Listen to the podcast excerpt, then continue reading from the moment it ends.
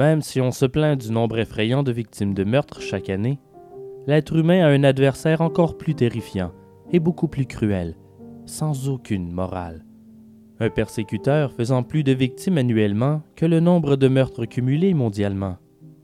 Je veux parler de la maladie. N'est-elle pas la plus grande meurtrière de l'histoire du monde? Au Canada, et ce uniquement pour l'année 2017, le nombre de victimes de meurtre s'élève à 660, tandis que de son côté, le cancer a fait 80 800 victimes. On estime qu'un Canadien sur deux aura un cancer au cours de sa vie, et un sur quatre en mourra. Si aujourd'hui il est assez rare qu'une personne décède du sida, nombreuses sont les maladies dont nous ne connaissons toujours pas de remède. Heureusement, la science évolue jour après jour et de nouvelles techniques médicales font leur apparition chaque année pour nous permettre de vivre toujours plus longtemps. Mais cette évolution et les expérimentations scientifiques ont un prix. Les découvertes sont souvent le résultat d'essais et d'erreurs. Nous commençons à peine depuis quelques années à comprendre les répercussions nocives des produits chimiques et pesticides dans nos aliments. Et mon triste constat est que nous sommes loin d'avoir terminé. Et les échos de nos mauvaises décisions résonneront encore pour le siècle à venir.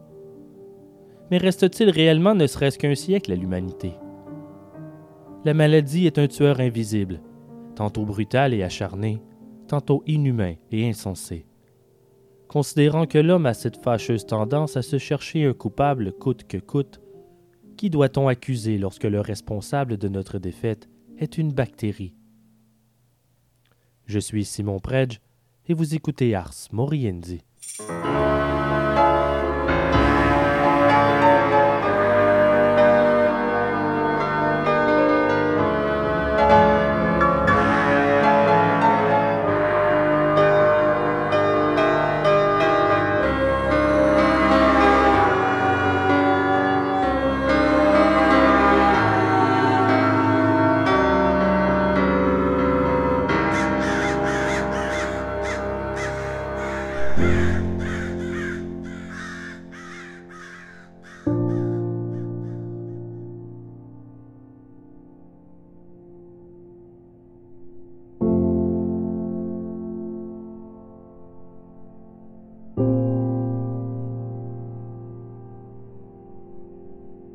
Que serions-nous sans la science médicale? Sans la médecine, notre espérance de vie ne serait pas très encourageante. Son évolution et les techniques utilisées dans le milieu de la santé ont grandement évolué au cours du siècle dernier. Il a fallu que des centaines d'hommes et de femmes se creusent les méninges pour comprendre le corps humain et ses nombreux ennemis, trop souvent invisibles à l'œil nu, pour développer les remèdes, les médicaments et les procédures médicales nécessaires à notre survie et notre bien-être. Au Canada en 1901, en tenant compte de la mortalité infantile élevée, l'espérance de vie d'une personne moyenne s'élevait à 50 ans. C'est déjà un exploit si l'on considère que l'espérance ne dépassait pas les 35 ans au milieu du 19e siècle. Mais aujourd'hui, en 2019, elle s'élève à 80 ans pour les hommes et 85 ans pour les femmes. Mais il reste du chemin à faire pour contrer les maladies. Ce que l'évolution de la science démontre, je dirais même toute évolution d'ailleurs, c'est qu'il ne suffit pas d'étudier, de chercher et d'essayer. Beaucoup de découvertes qui ont révolutionné la manière de pratiquer la médecine proviennent du hasard ou d'accidents. Par exemple, c'est en 1772 que le gaz protoxyde d'azote est découvert comme étant un gaz hilarant. Lorsqu'absorbé en petite quantité, ce gaz provoque le rire. Il était commun pour ce gaz d'être utilisé comme un simple divertissement lors de soirées mondaines, une plus grande absorption, toutefois, peut causer un coma. Alors il fallait être prudent. C'est seulement en 1844, soit 72 ans plus tard, que le dentiste Horace Wells eut une révélation.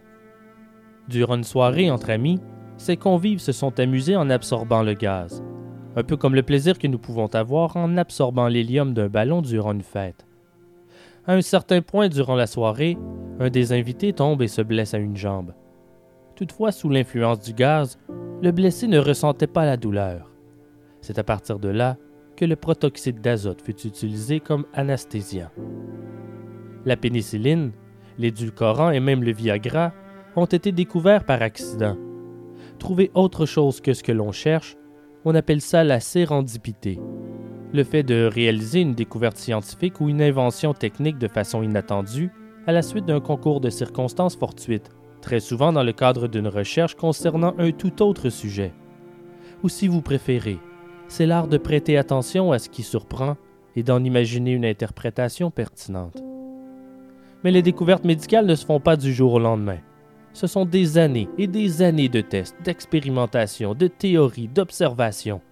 De nouvelles découvertes ou inventions peuvent causer des blessures graves ou même la mort avant que l'on découvre qu'elle est nocive. Prenez les cellulaires, par exemple. Malgré de nombreuses théories, nous ignorons toujours si l'électromagnétisme des appareils est nocif pour notre santé. Idem pour les OGM.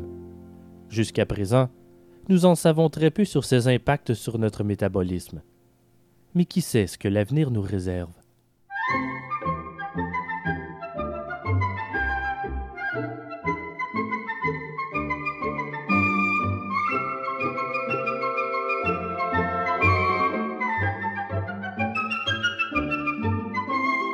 En 1775, un chimiste suédois du nom de Carl Wilhelm Scheele fait la découverte d'un nouveau pigment vert. Le pigment est une substance chimique qui donne une coloration. C'est la couleur rousse de votre teinture, c'est le bleu de votre robe, c'est l'orange de votre peinture. Le nouveau pigment vert vif, qui ne ressemble à aucun autre pigment vert disponible à cette époque et auquel le chimiste donne son nom, le vert Scheele, est un immense succès et son engouement dans le milieu de la mode dure près d'un siècle. Au fil du temps, d'autres chimistes l'amélioreront et renommeront la couleur vert Paris et vert émeraude. Cette nouvelle couleur est un succès très lucratif, mais l'ère victorienne étant ce qu'elle est, ça ne s'est pas fait en quelques jours. Un soir de 1864 à l'Opéra de Paris, l'impératrice Eugénie porte une robe d'un vert à couper le souffle. La couleur était si spectaculaire qu'elle fait la une des journaux le lendemain. On décrit la couleur comme étant assez vive pour rester inchangée à la faible lumière d'une lampe à gaz. Peu de temps après, ce vert devient la couleur de l'élite sociale. Ils en colorent leurs vêtements, mais aussi leurs murs avec du papier peint. La tendance rejoint sous peu l'Angleterre. Puis, les gens ont commencé à mourir.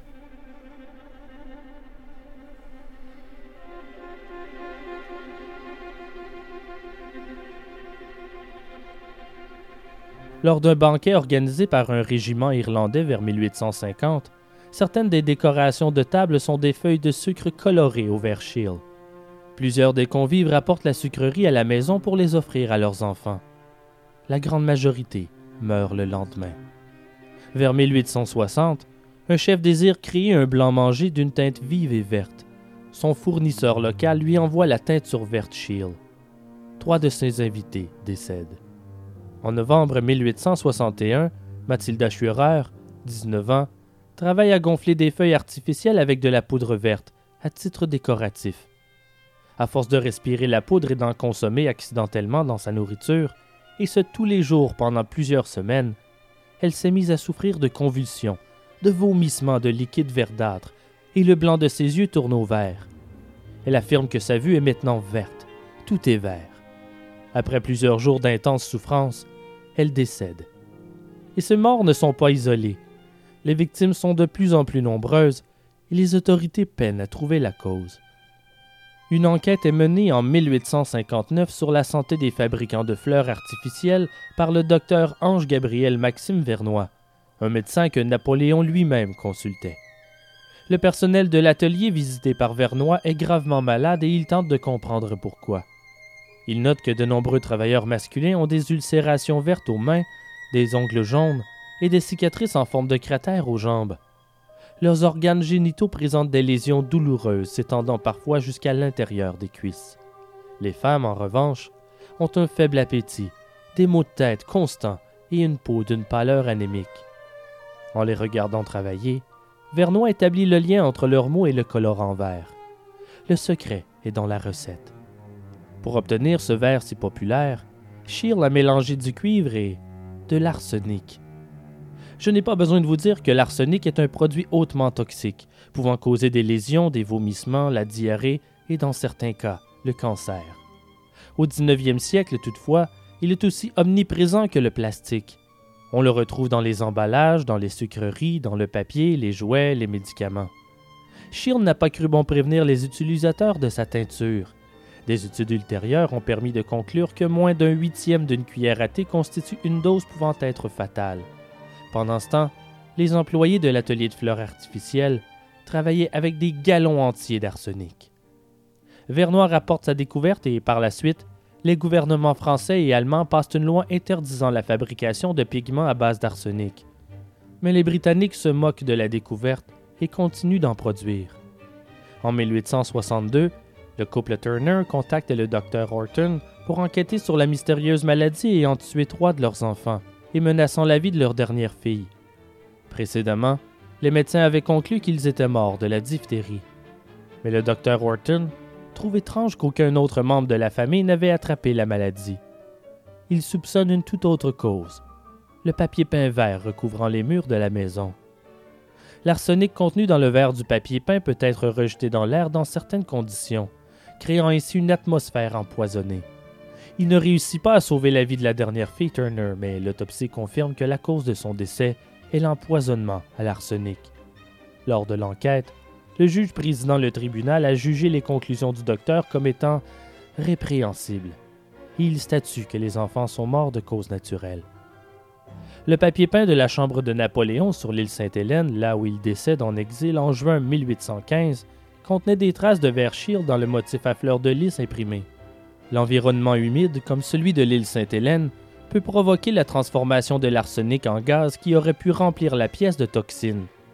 Il est aussi possible que l'encre séchée du papier peint se soit écaillée. La cause de son décès officiel est le cancer de l'estomac, mais on soupçonne que l'arsenic dans le verre ait pu contribuer à son décès. En 1879, on offre une chambre pour la nuit à un dignitaire en visite au Palais royal. Le lendemain, il arrive en retard pour une audience avec la reine Victoria. Il prétend être tombé malade durant la nuit et il attribue ses mots au papier peint vert de la chambre. En réponse, la reine ordonne immédiatement le retrait de tous les papiers peints verts du palais. La nouvelle se répand à travers tout le pays et la population décide alors de suivre son exemple. Aussi tardivement que 1950, le verre toxique a fait des ravages. L'ambassadrice des États-Unis en Italie, Claire Booth Luce, tombe soudainement malade d'un empoisonnement à l'arsenic. La CIA suspecte d'abord les Soviétiques et envoie une équipe à Rome pour enquêter. Ils ont finalement découvert que le plafond de sa chambre était peint de pigments contenant de l'arsenic. Une nouvelle machine à laver venait d'être installée à l'étage au-dessus. Les tremblements causés par la machine ont libéré de la poussière d'arsenic qu'elle respirait en dormant.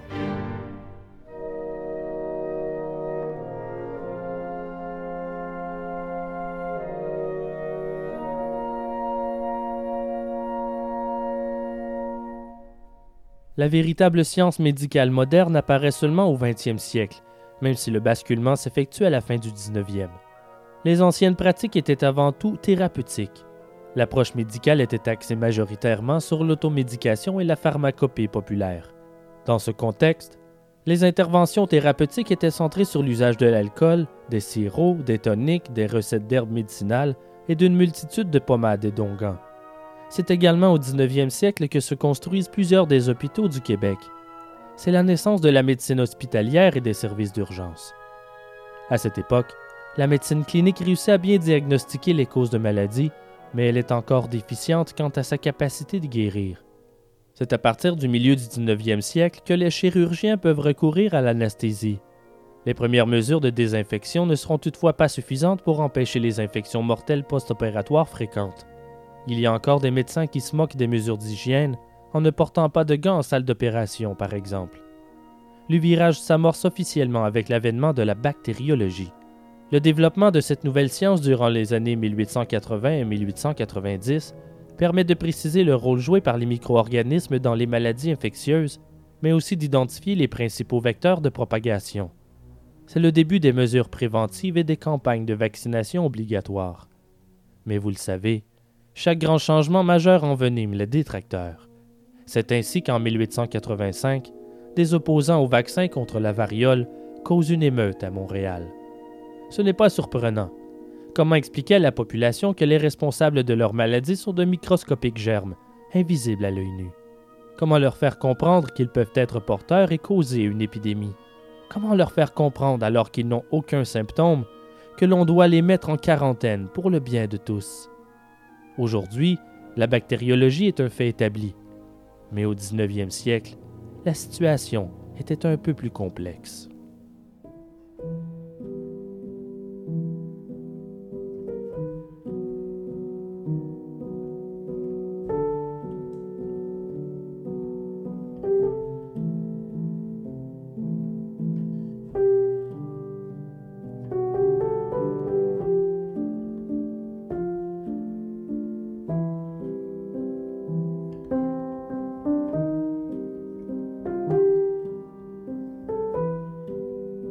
Les Warren sont une famille fortunée de Long Island aux États-Unis. Ils passent l'été à Oyster Bay pour se reposer, faire la fête lors de soirées mondaines et passer de bons moments avec leurs quatre enfants. Mais l'argent ne règle pas tout et la maladie s'installe sous leur toit. Vers la fin août 1906, la jeune Margaret, 9 ans, ressent un profond épuisement. Elle ne va pas jouer avec ses frères et sœurs car elle se plaint de douloureux maux de tête. Sa mère lui touche le front et constate qu'elle est bouillante. Elle fait de la fièvre et souffre de diarrhée. Au départ, la mère Warren ne s'en fait pas. Il est commun pour des enfants de tomber malade occasionnellement, non? Mais à mesure que les jours passent, sa situation empire. Sa fièvre persiste et atteint les 40 degrés Celsius, lui causant du délire. Sa toux est de plus en plus profonde et ses maux de tête lui font l'effet de coups de marteau sur son crâne. Il y a du sang dans ses excréments. Les Warren sont inquiets. Puis tranquillement, Margaret a des éruptions cutanées révélatrices.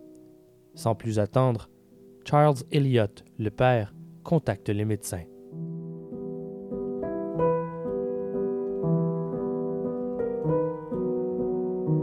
Le docteur arrive sur place rapidement et examine la petite. Malheureusement, son diagnostic confirme leurs doutes. Margaret souffre de fièvre typhoïde. Cette maladie mortelle et hautement contagieuse s'attaque aux intestins et tue une personne sur cinq? En 1906, il n'existe aucun vaccin pour protéger la population contre cette maladie. Un vaccin sera découvert en 1911, mais pour le moment, il n'existe aucun remède. Les antibiotiques ne seront découverts qu'en 1942 et la chloromycétine, l'antibiotique spécifique à la fièvre typhoïde, ne sera développée qu'en 1949. Tout ce que les Warren peuvent faire, c'est traiter les symptômes, attendre et prier. Si Margaret survit, elle deviendra immunisée contre la maladie. Au bout de quelques semaines, cinq autres personnes tombent malades. Madame Warren, la sœur aînée de Margaret, deux servantes et le jardinier. Deux d'entre eux sont envoyés à l'hôpital, les autres sont traités à la maison par le médecin de la famille. Convaincus que la cause de la maladie est l'eau potable, la raison la plus commune à l'époque, les Warren décident de remballer leurs affaires et de quitter la maison de campagne. Ils retournent en ville dans leur résidence de New York, dans l'Upper East Side.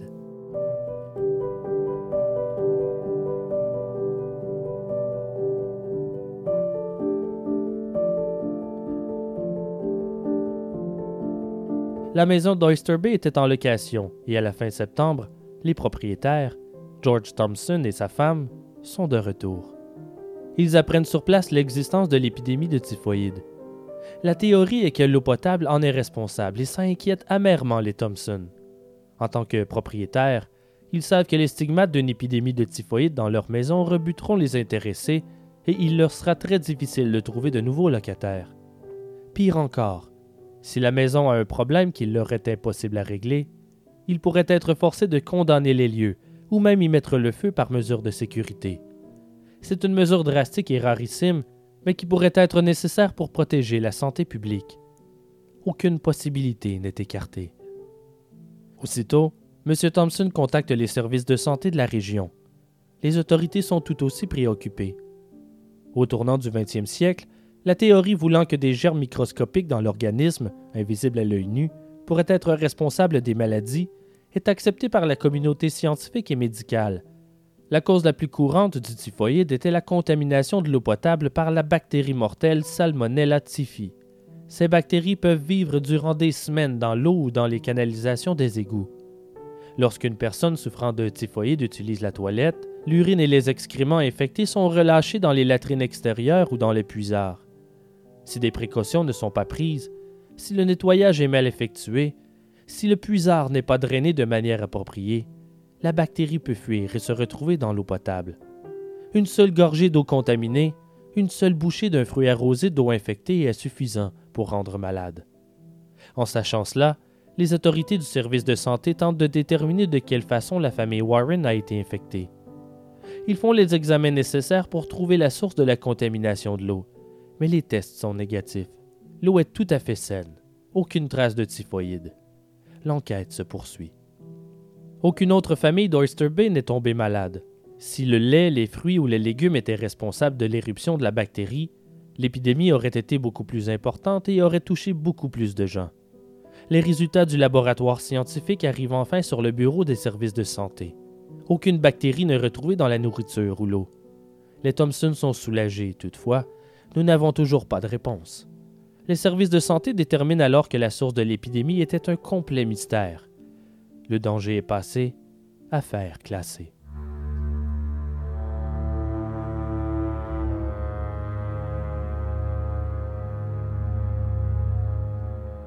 Insatisfaits, les Thompson désirent trouver le fin mot de l'histoire. Le problème doit absolument être résolu. L'automne laisse place à l'hiver et l'inquiétude persiste. Ils exigent des réponses et poursuivent leur propre enquête. C'est à ce moment qu'on leur présente le docteur George A. Soper. Il est un ingénieur sanitaire de 36 ans spécialisé en épidémiologie. Il est reconnu comme un expert dans la lutte au typhoïde il a enquêté avec succès des épidémies à Boston, Ithaca, New York et plusieurs autres villes américaines. Thompson engage Soper et voit enfin un peu d'espoir dans sa situation. Peut-être peut-il percer le mystère de la maison d'Oyster Bay. La situation est alarmante et les Thompson ont bien raison d'avoir peur. Au cours de l'année 1906, la ville de New York a enregistré 3467 cas de fièvre typhoïde et 639 personnes en sont décédées. Aussitôt arrivé sur les lieux, Soper débute son enquête. Après avoir récolté quelques échantillons dans la maison d'Oyster Bay et reçu les résultats, il confirme que la maison n'est pas problématique. La source provient d'ailleurs. Il tourne son attention sur les Warren et leurs habitudes. Il les interroge et apprend qu'ils sont friands de palourdes. Il les achetait fréquemment d'une vieille dame vivant dans une tente sur la plage non loin de la demeure Thompson. Soper tente de retrouver la femme en question, mais comme c'est l'hiver, elle n'y est plus. Il est fort possible que les palourdes aient été contaminées par l'eau. Mais après mûre réflexion, ça ne fait pas de sens. Si les palourdes sont responsables, d'autres personnes auraient été victimes du typhoïde, car la vieille dame était très populaire dans la région. Il réussit à obtenir les dates et réalise que l'écart entre le moment où ils ont mangé ces palourdes et le début de la maladie est beaucoup trop grand la période d'incubation du typhoïde est entre 10 et 14 jours, mais ça aura pris 43 jours avant que Margaret ait les premiers symptômes. La réponse se trouve ailleurs.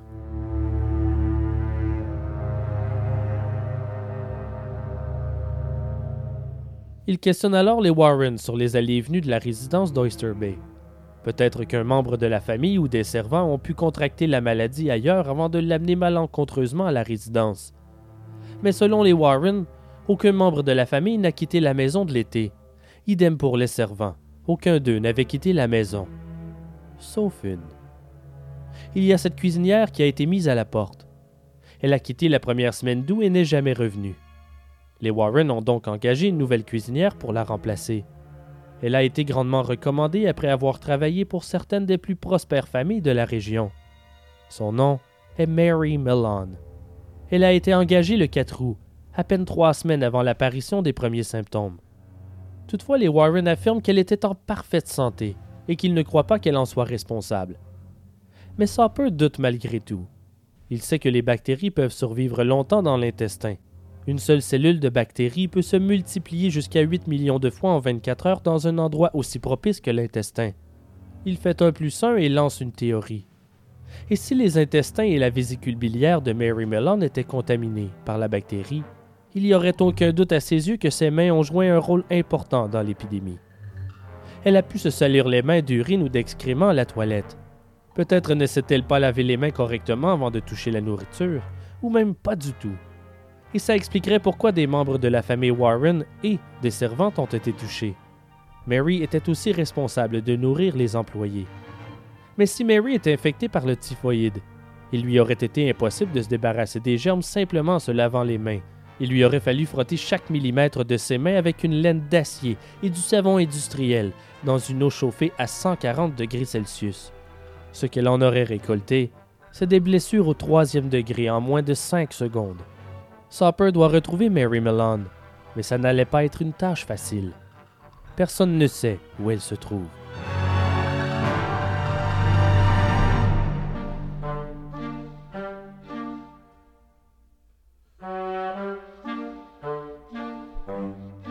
À cette époque aux États-Unis, il y a approximativement 2,3 millions de servantes sur le marché du travail. Mais les meilleures sont parfois difficiles à dénicher. Ce que les Warren ont besoin lorsqu'ils mettent leur cuisinière à la porte en août 1906, c'est une femme solide et fiable, prête à délaisser une partie de sa liberté pour des journées de 14 heures. Quelqu'un capable de cuisiner le déjeuner, le dîner le souper pour toute la maisonnée et les employés. Les Warren contactent l'agence qui lui suggère fortement Mary Mellon. Elle a 37 ans, elle n'est pas mariée, n'a pas d'enfant, elle est en pleine santé et elle n'a jamais pris une journée de maladie. Ces références la louange. Les Warren l'engagent sur le champ. Mary Mellon s'installe rapidement dans la résidence. Elle est réservée et parle peu, mais comme elle est très travaillante, on ne s'en soucie pas. Elle est une cuisinière hors pair et fait la grande majorité du travail de ses propres mains. Elle est aussi en charge du nettoyage de la vaisselle, l'organisation et l'entretien de la cuisine. Ses employeurs la décrivent comme une femme intelligente mais peu communicative. De plus, elle a un sacré tempérament, parfois même décrit comme violent. Elle peut faire taire ses détracteurs d'un seul regard de mépris. Mais la discrétion est une des qualités recherchées chez une servante. Ce qui se passe dans la maison reste à la maison.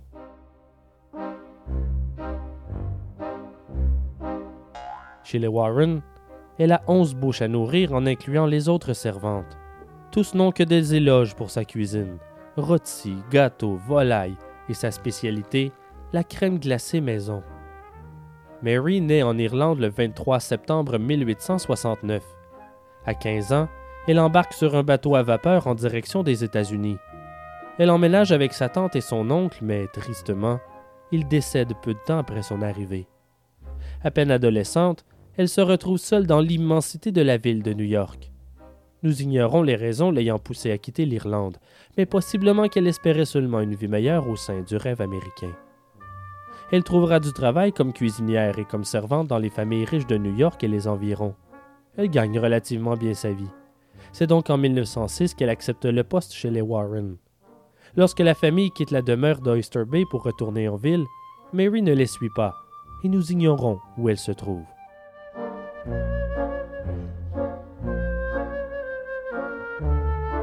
George Sopper part à la chasse.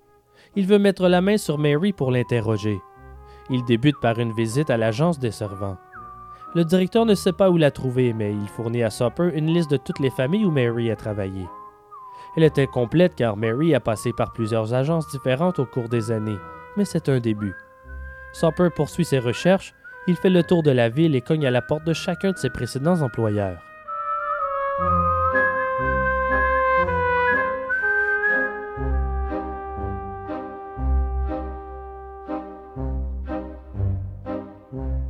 C'est vers 1900 que les scientifiques font la découverte d'un petit pourcentage de personnes s'étant remis d'une maladie infectieuse telle que la diphtérie, le choléra ou le typhoïde pouvaient transmettre la maladie tout en ayant l'air en pleine santé. On les définit comme étant des porteurs sains, c'est-à-dire qu'ils sont porteurs d'un virus mais sans présenter de symptômes. Ils sont immunisés mais portent tout de même la maladie en eux. Ils n'ont donc aucune idée qu'ils la propagent. En 1902, un médecin du nom de Koch publie ses recherches sur les porteurs sains dans un journal scientifique en Europe. Trois ans plus tard, il remporte le prix Nobel de physiologie et de médecine. Mais le concept de porteur sain n'est toujours pas prouvé aux États-Unis, du moins jusqu'au cas de Mary Mellon. Sopper en est convaincu. Il est sur la trace de la première porteuse saine de l'Amérique.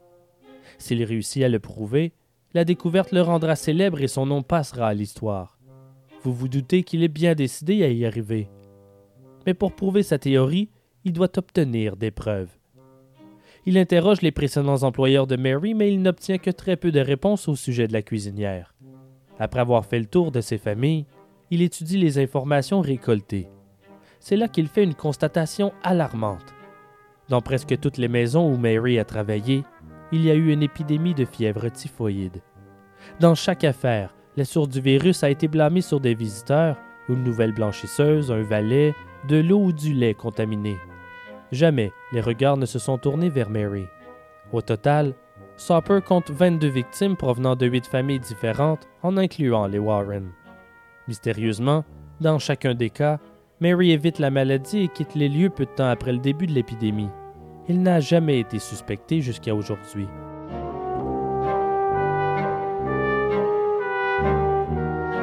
Finalement, Sopper réussit à la retracer. Elle cuisine pour Walter Bound et sa famille. Elle a trouvé cet emploi quelques semaines après avoir quitté les Warren. Mais la découverte arrive trop tard. La fièvre a déjà touché la jeune fille de 25 ans des Bound et une de leurs servantes. Le nombre de victimes s'élève maintenant à 24, et la jeune fille de la famille Bound est la première d'entre elles qui en perdra la vie. Bien déterminée à la confronter enfin, Sopper lui fait une visite surprise dans la cuisine de la famille. Nous ne connaissons pas les mots exacts qu'il a utilisés, mais ils ont provoqué Mary. Elle est défensive et indignée, et c'est normal, il faut la comprendre. Les explications sont complètement absurdes à ses yeux. Comment une personne en santé pouvait rendre les autres malades? Elle est une femme fière. Elle garde sa cuisine propre en tout temps.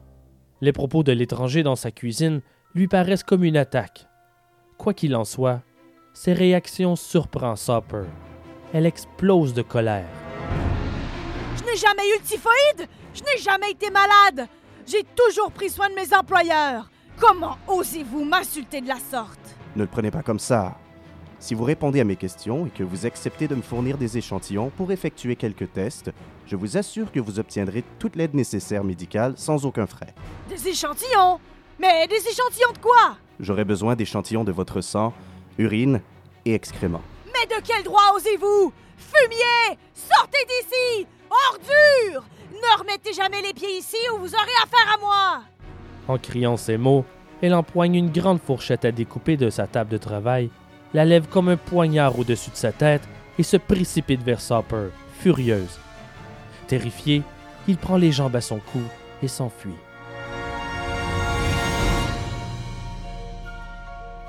Les manières de Mary choquent Soper. Il n'avait rien prévu de tel. À cette époque, on attend des femmes qu'elles soient pieuses, domestiques et soumises. Mais Mary ne correspond pas à cet idéal. Elle est une femme forte, solide, et elle ne se laisse pas avoir si facilement. Elle a besoin de cet emploi, de son salaire. Elle n'allait pas laisser Soper l'importuner de la sorte sur son lieu de travail. Elle ne laissera pas interférer avec son gagne-pain. Soper considère qu'il s'est planté, qu'il n'a pas su bien expliquer la situation, mais il la trouve tout de même déraisonnable. Il veut l'aider, la sauver de son dangereux état, lui apprendre les bonnes techniques de propreté pour éviter qu'il y ait d'autres victimes. Elle est selon lui une menace pour la société et il fallait agir. Toutefois, il est limité. Sans ces échantillons, il ne peut pas prouver qu'elle est responsable de plusieurs épidémies. Il n'a pas l'autorité pour forcer Mary à se soumettre. Seul le Conseil de la santé publique de New York a ce pouvoir. Il tente une seconde approche quelques jours plus tard. Il se promet d'être plus délicat et patient avec Mary. Il choisira de meilleurs termes et tentera d'être plus clair dans ses explications. Il usera de tact. Cette fois, il n'ira pas seul. Il est accompagné par un ami et associé, le docteur Bert Hubler. Ensemble, ils patientent dans le corridor mal éclairé de l'immeuble où Mary réside. La porte s'ouvre à l'étage et on l'entend monter l'escalier. Au dernier tournant, elle tombe nez à nez avec les deux hommes. Elle reconnaît Sopper aussitôt et son visage se contracte de colère. Les docteurs ne perdent pas de temps et débutent leurs explications en narrant le texte qu'ils ont préparé à l'avance. Puis, ils demandent à nouveau des échantillons de sang, d'urine et d'excréments. Mary explose. Rentrez-vous ça dans le crâne une fois pour toutes. Je n'ai jamais eu le typhoïde et je suis en pleine santé. Vous avez du culot de venir m'insulter de la sorte chez moi. Foutez le camp d'ici, salopard, ou vous me le paierez. Elle ne comprend pas et refuse ce qu'on lui explique. New York en entier est aux prises avec l'épidémie. Les malades se comptent par milliers. Elle ne peut pas concevoir qu'elle en est responsable, car c'est ce qu'elle comprend. Puis, Mary n'est pas différente du reste de la population. Selon un sondage effectué en 2015, même si 96% de la population ont pleinement confiance en leurs médecins, seulement 36% font confiance aux scientifiques. Encore aujourd'hui, une partie importante de la population adhère à des croyances démodées au sujet de la santé et des maladies. Par exemple, vous n'attraperez pas un rhume ou une grippe simplement parce que vous ne portez pas de manteau, que vos pieds sont humides ou que vous dormez dans une chambre avec des courants d'air. Vous devez être mis en contact avec le virus. Point à la ligne. Et non, un jus dit détox n'a aucun pouvoir de guérison ou de désintoxication. C'est du jus vitaminé, sans plus. Mais on y croit. On veut y croire. Face à la rage incontrôlable de Mary, Sopper conclut qu'il ne réussira pas à raisonner une femme aussi émotionnelle et irrationnelle. Les deux hommes quittent au son des violentes injures de Mary. Au cours des jours qui suivent, elle continue de cuisiner pour les Bound. Puis un jour, Sopper apprend que Mary est sur le point de démissionner de son poste, ce qui l'inquiète. Cela pourrait compliquer la situation. Si elle quitte son emploi et déménage, la retrouver pourrait devenir une tâche presque impossible. Il panique. Des vies sont en jeu. C'est une course contre la montre. Le danger qu'elle représente est trop grand pour la laisser disparaître dans la nature.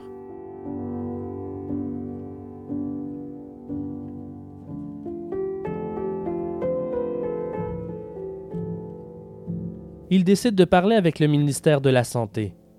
Derrière les portes closes, il dépeint aux responsables un scénario catastrophique. Il explique l'affaire de manière persuasive en déshumanisant Mary et en la décrivant comme une machine à tuer. Pour protéger la population, il affirme que le ministère doit absolument mettre Mary en garde à vue et effectuer des examens bactériologiques.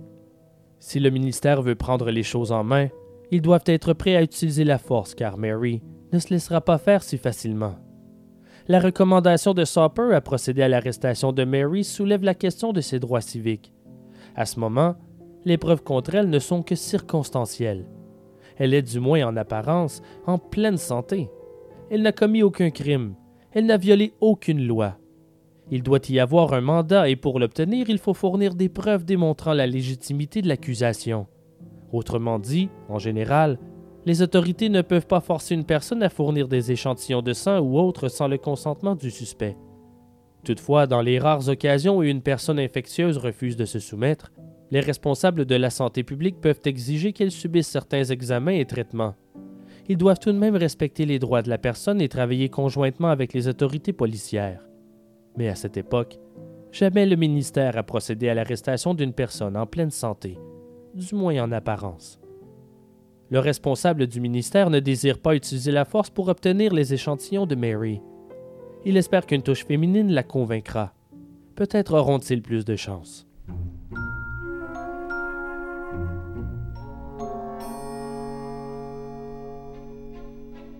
Ils envoient donc une femme, le Dr Baker, en date du 18 mars 1907 à son appartement. Elle explique de long en large la situation à Mary, usant d'un maximum de tact et lui demande gentiment les échantillons nécessaires. Non. Selon le rapport de Baker, Mary utilisa un ton ne laissant aucune place à l'argumentation ou la persuasion. Dr. Baker quitte, bredouille. Elle rapporte l'événement à ses supérieurs et une décision est prise. Le lendemain matin, une ambulance se stationne devant la demeure Bound. Ils ont atteint le bout de la ligne. Accompagnés de trois policiers, ils ne vont plus laisser le choix à Mary. Ils doivent l'emmener de force.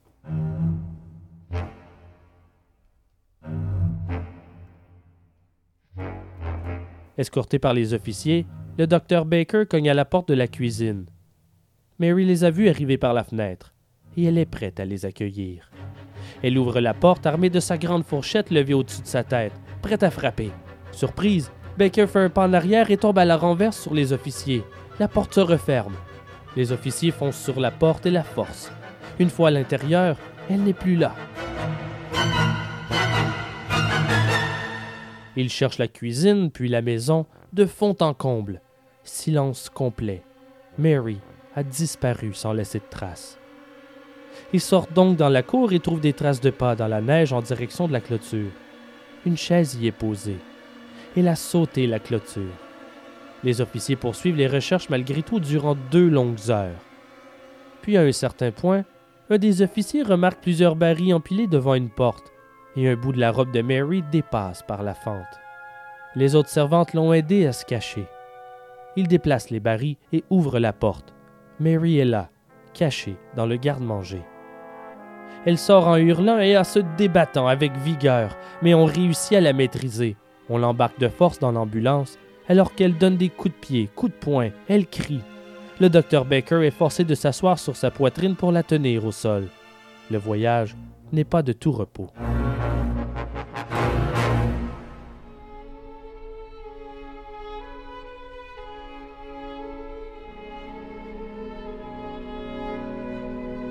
Elle est emmenée à l'hôpital William Parker et mise en quarantaine. Elle est terrifiée. Les échantillons enfin obtenus sont envoyés pour examen au bactériologiste. Les tests sont positifs. Elle est porteuse du typhoïde. Sopper disait vrai. Il est en extase devant sa découverte. Les résultats prouvent qu'elle a souffert du typhoïde à un certain point de sa vie, et Mary n'avait pas nécessairement menti. Il est possible qu'elle ait été trop jeune pour s'en souvenir. Sopper tente de lui expliquer de quelle manière les bactéries se propagent. Laissez-moi vous expliquer de quelle manière vous propagez la maladie. Lorsque vous allez à la toilette, les germes provenant de vos intestins se retrouvent sur vos doigts. Et quand vous cuisinez, ces germes se retrouvent dans la nourriture. Les gens mangeant vos plats ingèrent les germes et tombent malades. Si vous vous lavez mieux les mains en sortant des toilettes et avant de cuisiner, il ne pourrait y avoir aucun problème. Vous ne gardez pas vos mains suffisamment propres. Il la rassure en lui expliquant qu'une chirurgie peut régler son problème. Le meilleur moyen de vous guérir et se débarrasser du virus est de retirer votre vésicule biliaire. Vous n'en avez pas plus besoin que votre appendice, par exemple. Vous pouvez vivre sans.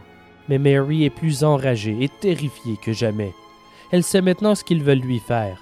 Ils veulent procéder à une chirurgie. Mais à ses yeux, elle est persuadée qu'ils veulent sa mort. Deux semaines après son arrestation, l'histoire de Mary est publiée dans les journaux. Pendant ce temps, les autorités la déménagent à l'hôpital Riverside, là où une évasion serait impossible pour poursuivre la quarantaine. L'hôpital Riverside est situé sur North Brother, une petite île d'à peine un kilomètre carré. À son arrivée, elle est effrayée et colérique. Elle est gardée à l'écart des autres patients dans un petit bungalow sur la berge. Elle a un salon, une cuisine, une salle de bain et toutes les commodités nécessaires. Mais ce confort ne la calme pas les médecins expérimentent différentes drogues sur elle pour tenter de la guérir. Bien sûr, ces expériences comportent leur lot de risques, ce qui renforce les peurs de Mary. Elle se sent comme un rat de laboratoire.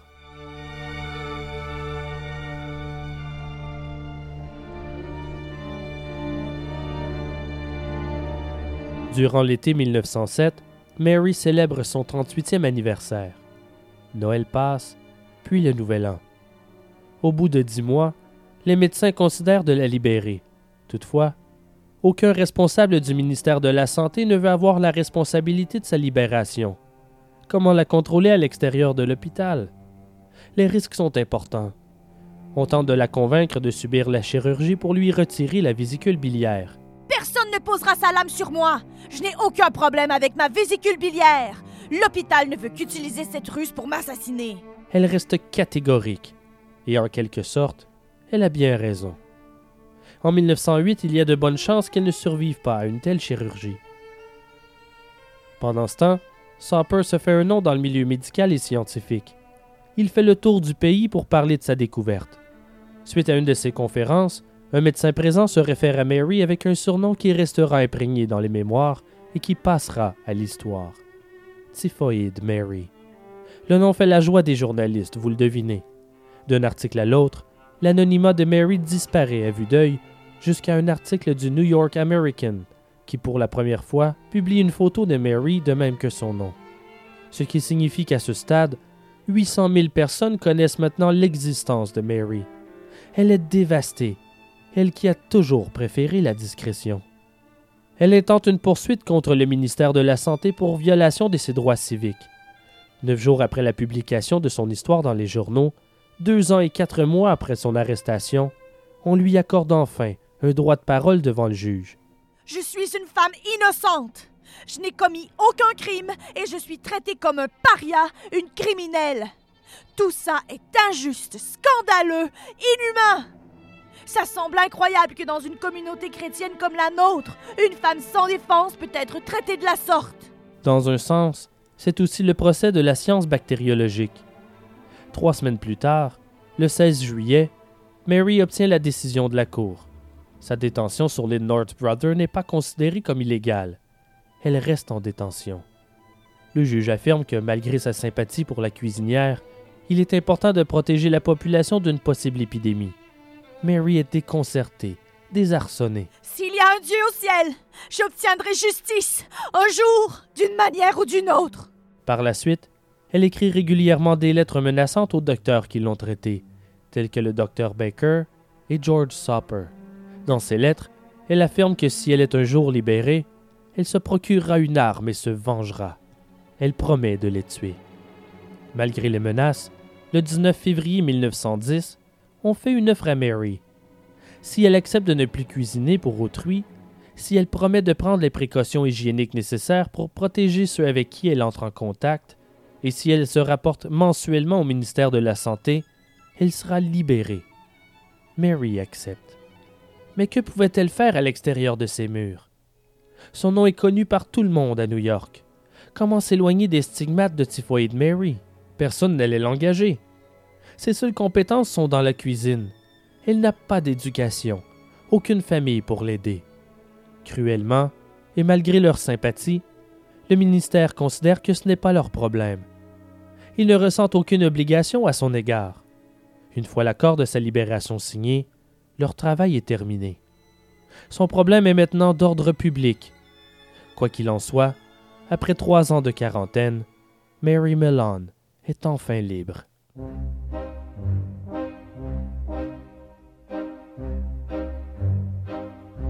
Au cours de l'année suivante, Mary se rapporte mensuellement au ministère de la Santé de New York, tel que promis.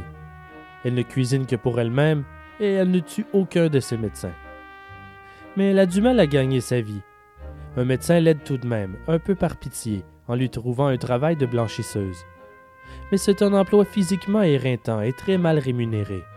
À ce stade, elle a 41 ans et à cette époque, l'espérance de vie est de 50 ans. Elle intente un second procès contre le ministère de la Santé, mais le juge n'acceptera pas sa demande qui n'ira jamais en cours. Puis, en fin novembre 1914, Mary disparaît à nouveau. Elle ne se rapporte pas aux autorités comme prévu par son entente. Personne ne sait où elle se trouve, ni ce qu'elle fait.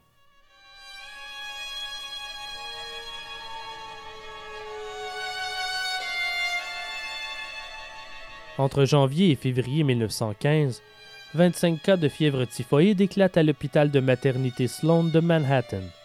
24 d'entre eux sont des médecins, infirmières et employés de l'hôpital. Le dernier est un patient. L'épidémie a déjà fait deux morts. Les responsables sont stupéfaits. Comment cela a-t-il pu arriver? L'hôpital Sloan jouit d'une réputation exceptionnelle. Il est propre et bien géré, même exemplaire ils n'arrivent pas à comprendre comment ils ont pu l'échapper. L'enquête ne donne aucun résultat. Les autorités n'arrivent pas à trouver la source de la contamination. Le docteur Cragen donne un coup de fil au docteur George Soper. Il demande son aide. C'est urgent.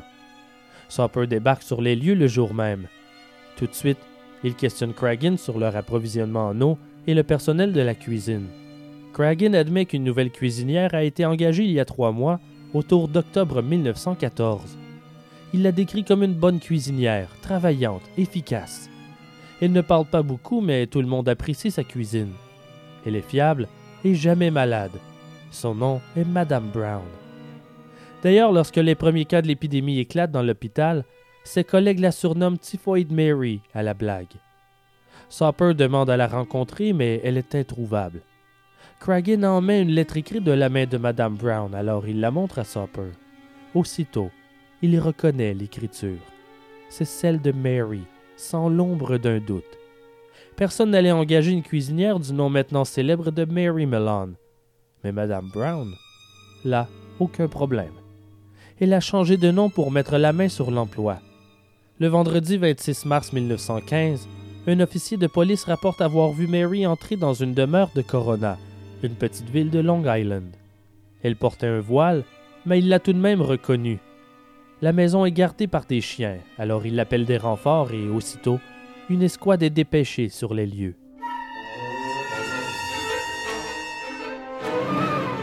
Ils encerclent la maison et un officier sonne à la porte. Tous sont sur le qui-vive, prêts à toute éventualité. Personne ne répond. Un second officier trouve une échelle et la pose sur le côté de la maison. Il grimpe, ouvre une fenêtre et entre. Il tombe nez à nez avec un fox terrier et un bulldog, mais les autorités avaient prévu le coup. Il leur donne des morceaux de viande pour les amadouer. L'officier trouve Mary en train de se cacher dans la salle de bain. Mais maintenant, à l'âge de 46 ans, elle n'a plus la force de se battre. On procède à son arrestation. Après quatre ans de liberté, Mary est retournée à l'hôpital Riverside de l'île North Brother.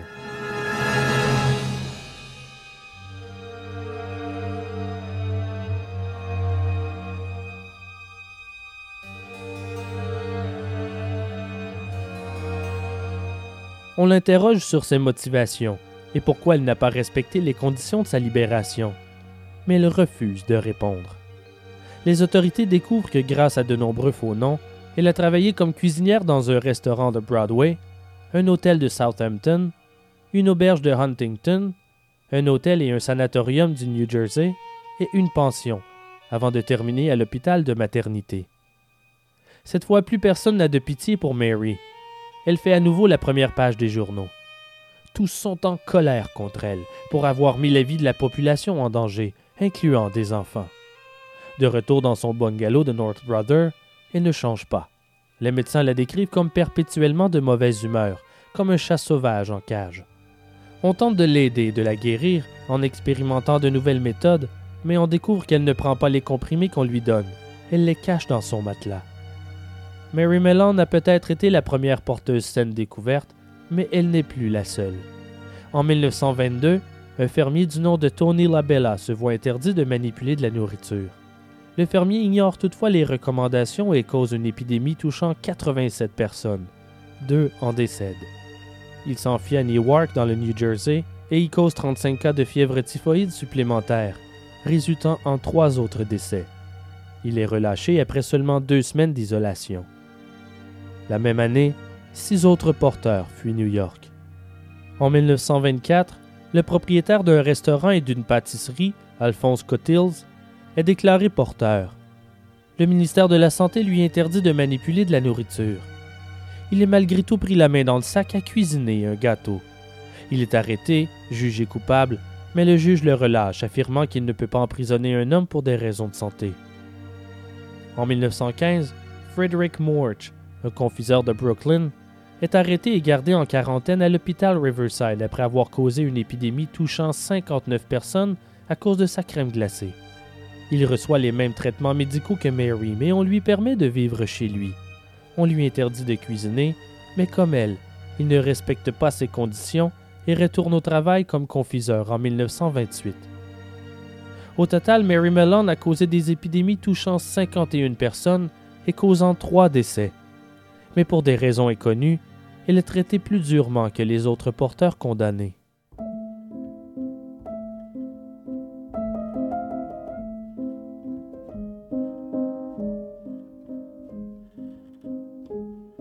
En 1918, on lui offre un emploi de domestique à l'hôpital de Riverside.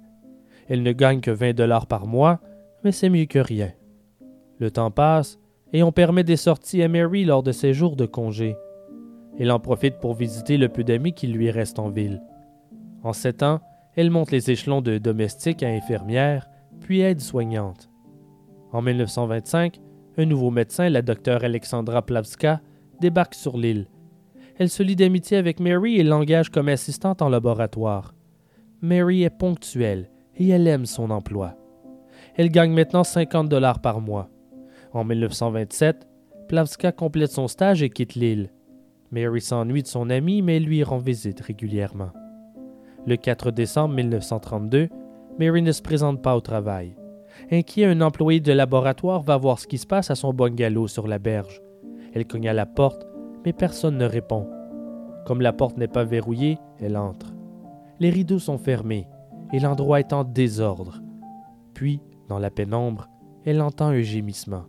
Mary gît sur le sol incapable de bouger. Elle est paralysée du côté droit. Elle a été victime d'une crise cardiaque. On la traite à l'hôpital de Riverside, où elle reste alitée durant les six années suivantes. Le 23 septembre 1938, Mary célèbre son 69e anniversaire. Six semaines plus tard, son état s'aggrave. Elle attrape une pneumonie. Un peu après minuit, le 11 novembre 1938, Mary Mellon décède. Ses funérailles ont lieu à l'église Saint-Luc dans le Bronx. Seulement neuf personnes sont présentes, incluant son ami le docteur Alexandra Pravska. Son corps est inhumé au cimetière de Saint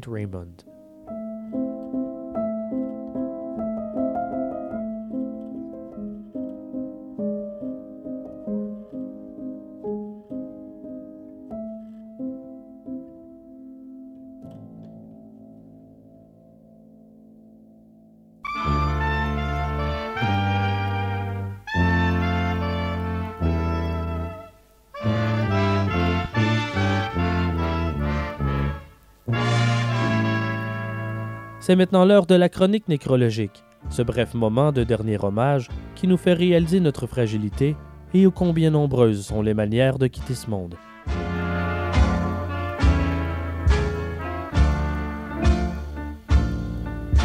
En février 2015, toute la ville fait la fête dans les rues lors du carnaval de Port-au-Prince.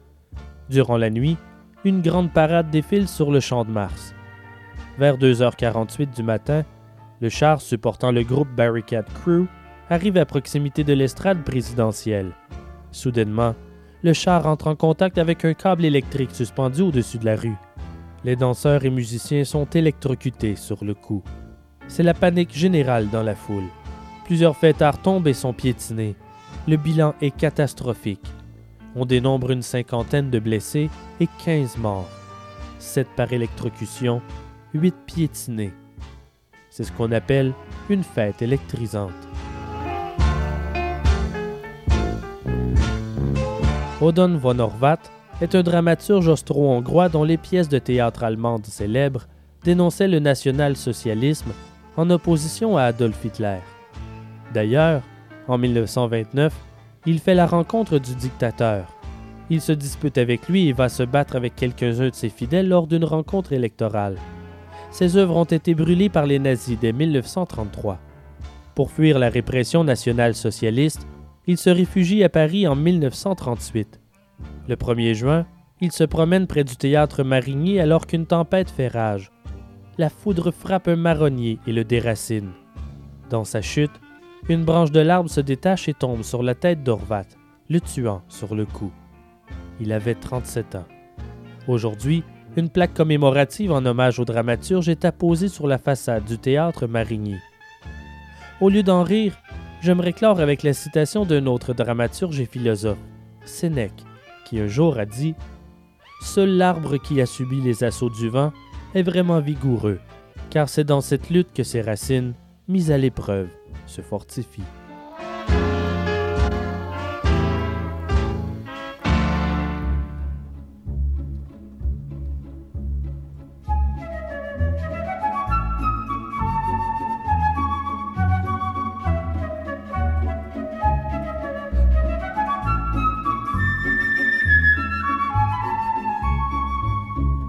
Délabrée par la Seconde Guerre mondiale, la situation de la France à partir de l'été 1947 est particulièrement difficile.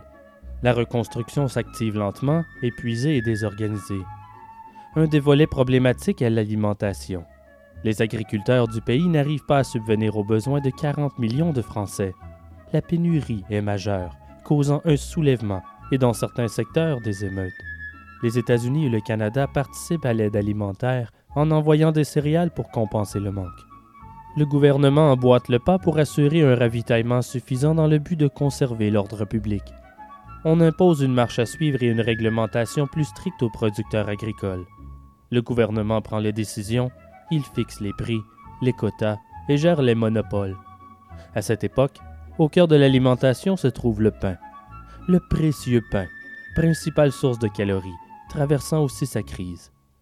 Tout le monde met la main à la pâte pour produire assez de blé pour fournir le pays en entier, travaillant d'arrache-pied, de jour comme de nuit. Toutefois, la population perd confiance alors qu'on constate que d'un endroit à l'autre, le goût du pain change. Dans les zones où l'approvisionnement est difficile, l'importation est inévitable, comme par exemple dans le sud de la France où l'absence de concurrence entre meuniers et la fixation administrative du prix de vente donne un pain de très mauvaise qualité. Pendant ce temps, le gouvernement se lance dans une grande campagne de promotion du pain. Dans les journaux, on peut lire des slogans tels que Le pain est bon, dans le but de redorer son image. Des affiches placardent la ville avec la mention L'ami du matin, c'est le pain. Le sujet est si sensible que si un boulanger est absent pour cause de maladie, par exemple, on le remplace temporairement par des soldats, mis en poste pour protéger et poursuivre la production du précieux pain. Il va sans dire que le pain est un des aliments principaux de la France d'après-guerre.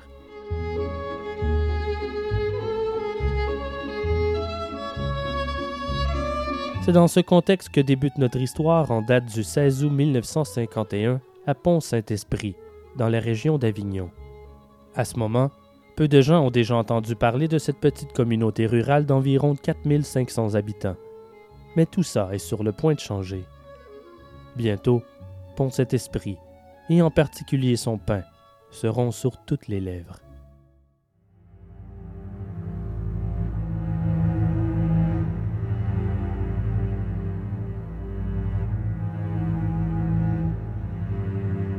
Ce matin-là, le docteur Gabay entre dans son cabinet comme à son habitude. Toutefois, ce qui l'attend est étourdissant. Sa salle d'attente est bondée. Il y a tellement de monde qu'il manque de chaises. Et chez les deux autres médecins de Pont-Saint-Esprit, Campo et Vieux, c'est la même chose. Pourtant, c'est tranquille normalement à ce temps-ci de l'année. Les patients sont fiévreux. Ils se plaignent de problèmes à l'estomac, de frissons, de bouffées de chaleur, de vomissements. Les cas les plus graves sont victimes de maux de tête, de tremblements et de vertiges. Les cœurs battent à 50 pulsations par minute et leur pression artérielle est très basse. A priori, le docteur Gabay croit une intoxication alimentaire. Mais lorsqu'on les interroge, on constate que personne n'a mangé la même chose, ou presque. Rien ne semble les relier entre eux. Ils sont très intrigués par cette mystérieuse maladie et d'autant plus étrange qu'elle semble toucher quatre ou cinq personnes par famille. Même les animaux domestiques semblent touchés par le mal. Plusieurs témoins rapportent que leur chat ou leur chien présentent des troubles du comportement. Les médecins s'interrogent. Quelle en est l'origine? Le lendemain, c'est la même histoire, mais le nombre de malades augmente. La situation empire de jour en jour.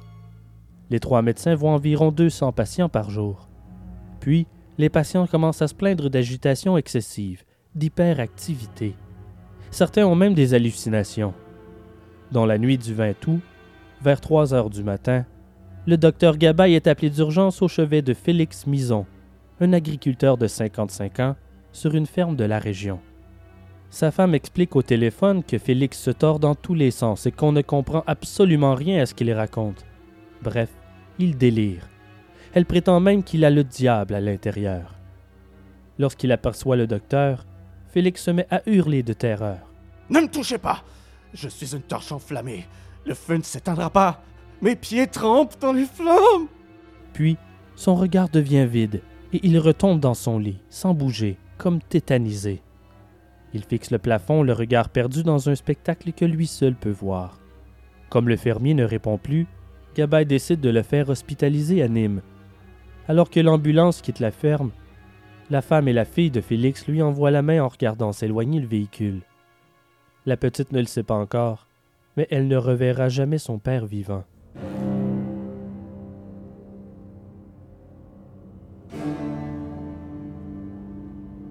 Sur le chemin du retour, le docteur croise des dizaines de paysans qui déambulent dans les rues comme des zombies, le regard vide.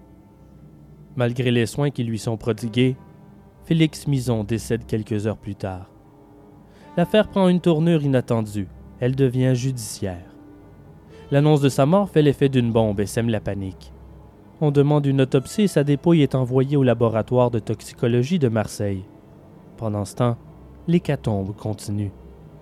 Charles Granon, un petit garçon âgé de 11 ans, est interné après avoir tenté d'étrangler sa mère sans raison apparente. Un peu plus loin, une ambulance se stationne en catastrophe devant la demeure de la famille Moulin. Joseph, le fils de 24 ans, est dans un état critique Il est en plein délire. Même chose à l'appartement des Carl. La petite fille de 5 ans de la famille est en pleine crise d'hallucination. Elle hurle que ses cheveux envahissent sa bouche et elle se croit attaquée par des animaux sauvages. Et à l'autre bout de la pièce, son père est dans les vapes en train de compter inlassablement les perles du rideau. Il racontera plus tard que c'était le seul moyen qu'il avait trouvé pour résister à une irrépressible envie de se jeter dans le vide de sa cage d'escalier. Je suis resté exactement 21 jours sans dormir. Absolument impossible de fermer l'œil, malgré tous les calmants et somnifères que le médecin a pu m'administrer. Alors il est évident, quand on reste 21 nuits sans dormir, l'esprit travaille.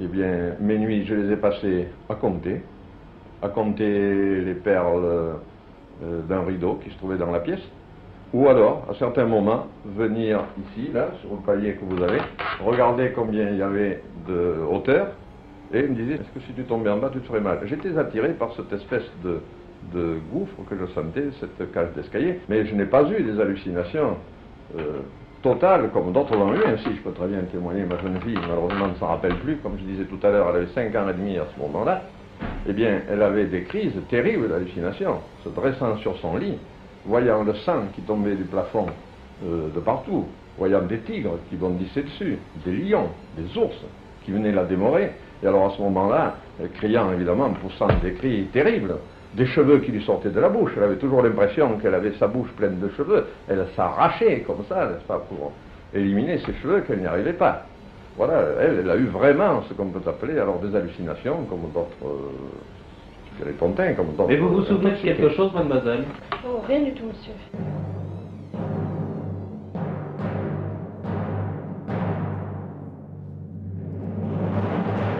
Le 21 août, 130 personnes sont intoxiquées et 6 malades sont hospitalisés, dont 3 enfants.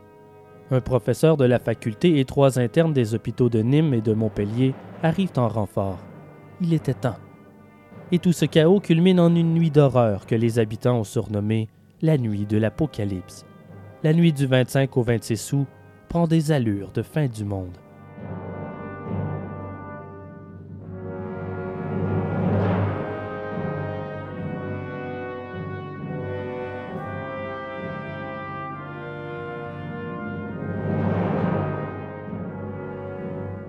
L'enfer se réveille un peu avant minuit. Voilà que des patients de l'hôpital de Pont-Saint-Esprit se lèvent soudainement et sautent par la fenêtre. José Puche, par exemple, s'enveloppe dans ses draps, se met à courir et se lance par sa fenêtre en criant Regardez, je vais vous montrer comment volent les avions Sans surprise, il se casse la cheville en touchant le sol. Partout dans les chambres et les corridors, c'est le chaos. Dehors, c'est tout autant la pagaille. Des hurlements peuvent être entendus à travers toute la ville. Accompagnés par la sirène d'ambulance, des dizaines de personnes sortent à l'extérieur pour appeler à l'aide, complètement déboussolés, terrorisés. Certains prétendent être poursuivis par des démons. Gabriel Validir, un ouvrier du canal, est victime d'une crise de paranoïa violente et soudaine. Il quitte son domicile et tente de se jeter dans le fleuve, le Rhône. On tente de l'empêcher, mais il crie et se débat vigoureusement. Je suis mort. Ma tête est en cuivre. Des serpents dans le ventre. Un paysan combat le sommeil en joguant, selon lui, pour éviter que son cheval lui arrache le cuir chevelu. Un second, persuadé d'être poursuivi par des monstres, prend son fusil de chasse et se met à tirer comme un forcené. Une femme se casse des côtes à force de se lancer contre un mur. Réveillé par l'agitation, le maire, Albert Hébrard, appelle la préfecture en pleine nuit. On envoie des renforts de gendarmes et de pompiers.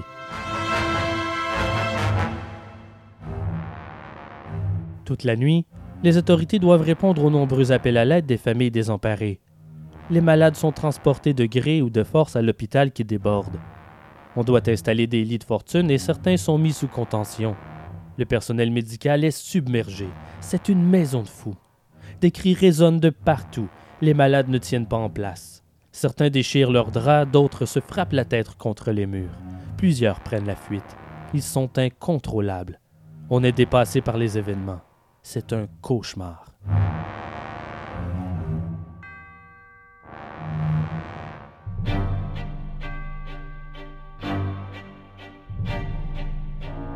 Au matin, Une procession sinistre d'ambulances et de soldats traverse les rues de la ville. On ligote les plus coriaces et les plus affectés, direction l'hôpital psychiatrique. Au total, une cinquantaine de personnes ont des symptômes graves de démence. À travers les volets des maisons, les habitants regardent la scène terrifiés. Personne n'ose sortir. Les rues qui normalement grouilleraient de vie sont complètement vides à l'exception des autorités. Ils ont peur. Le diable semble à leur trousse. Mais que s'est-il passé la nuit dernière, se demande-t-il. Est-ce une punition divine L'Apocalypse? Le lendemain, des journaux publient des photos des paysans avec les yeux exorbités, l'air béat et ramolli. Les gros titres sont ahurissants. Un village entier possédé par le diable. La première réunion de crise est organisée à la mairie deux jours après l'apparition des premiers symptômes. Le maire Albert Bréard, ses adjoints et les médecins-chefs de service de santé du Gard écoutent attentivement le compte-rendu des trois médecins. Comme c'est le seul élément qui semble relier tous les malades, ils en viennent à la conclusion que le responsable de cette étrange épidémie doit être le pain. Non seulement ils ont tous mangé du pain, mais le pain provenait de chez Roch Briand, le meilleur boulanger de Pont-Saint-Esprit. Mais question de ne pas stigmatiser son ami Roch, et par précaution, le maire décide de fermer toutes les boulangeries. Des prélèvements de farine sont pris dans chacune d'entre elles. Le docteur Vieux relate sa première visite chez Roquebriand. C'était le dimanche matin, euh, vers les 11 heures, je suis allé à la boulangerie. Monsieur Briand était absent et j'ai dit à sa fille qui servait euh, J'ai l'impression que votre pain est toxique.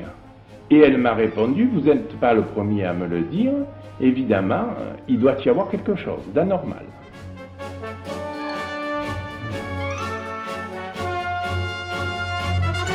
Au matin, les habitants se cognent aux portes fermées des boulangeries. C'était donc ça, se disent-ils. C'était le pain. Le pain serait empoisonné. La nouvelle se répand comme une traînée de poudre. C'est une catastrophe. Dans la France d'après-guerre, le pain est un des éléments principaux de l'alimentation. On en mange 1 à 2 kilos par jour. Pour l'instant, les habitants se contentent de biscottes. Une enquête est ouverte, mais les symptômes sont impossibles à déchiffrer. Certains malades tombent dans une sorte de léthargie tandis que d'autres voient leur force et résistance décuplées. Par exemple, le charpentier Pierre Duplan n'a pas dormi depuis maintenant 200 heures et pourtant, il ne ressent aucune fatigue. C'est à n'y rien comprendre. On note également des épisodes de paranoïa, comme Roger Sercourt, persuadé que ses voisins veulent le tuer.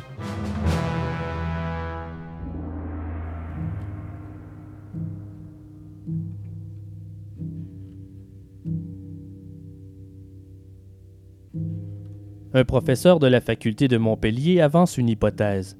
Selon lui, ce serait bel et bien le pain qui est à l'origine de l'épidémie, ou plutôt, ce serait l'ergot de seigle, un champignon parasitaire des céréales. Il raconte que c'est une maladie du Moyen Âge. On l'appelait le feu sacré ou le mal ardent. Mais comme les autorités sont dubitatives, il leur propose de jeter un coup d'œil à la toile du peintre Jérôme Bosch, La tentation de Saint Antoine. Tout y est. Le docteur Gabay court chercher un livre sur Jérôme Bosch à la bibliothèque. Le tableau est saisissant. On y voit un village en proie aux flammes et au milieu des créatures monstrueuses, certains anthropomorphiques, des mutants à la posture délirante.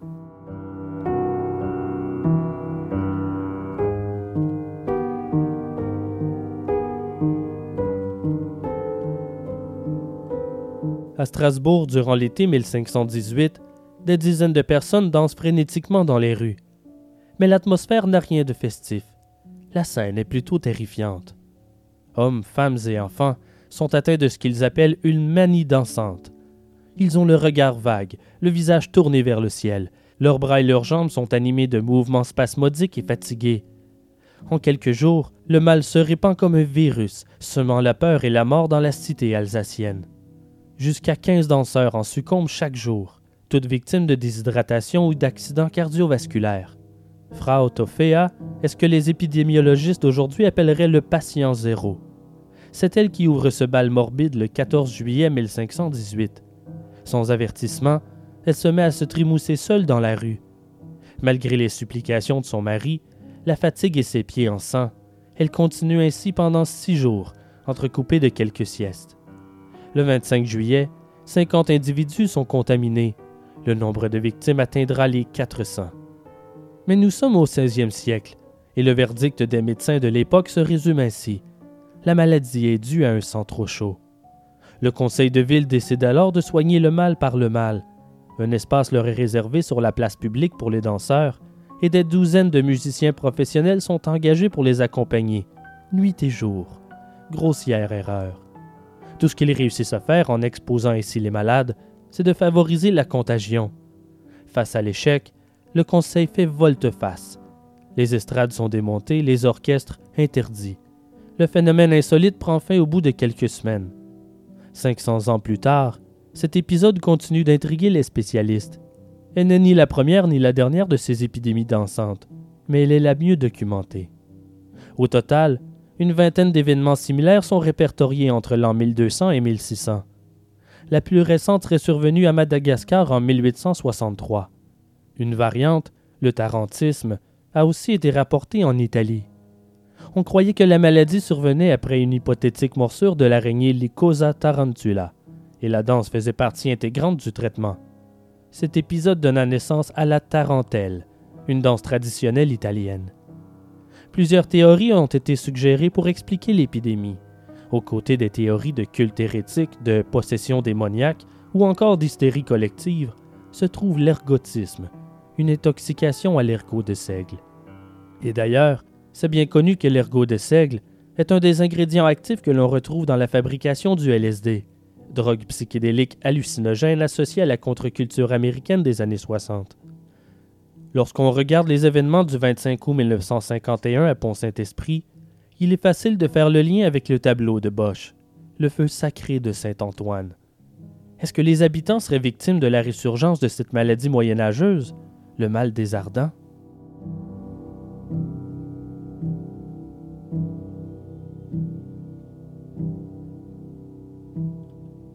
La presse entière s'est emparée du plus mystérieux et du plus tragique fait divers de ces dernières années, l'affaire du pain qui rend fou. La paisible petite ville de Pont-Saint-Esprit a été la proie de ce mal inexplicable qui a frappé près de 200 personnes. Des crises de folie hallucinatoires dues à la présence dans le pain de l'ergotine, le poison des céréales, ont fait plusieurs morts. La vente du pain a été aussitôt interdite et à Pont-Saint-Esprit, les biscottes ont complètement disparu.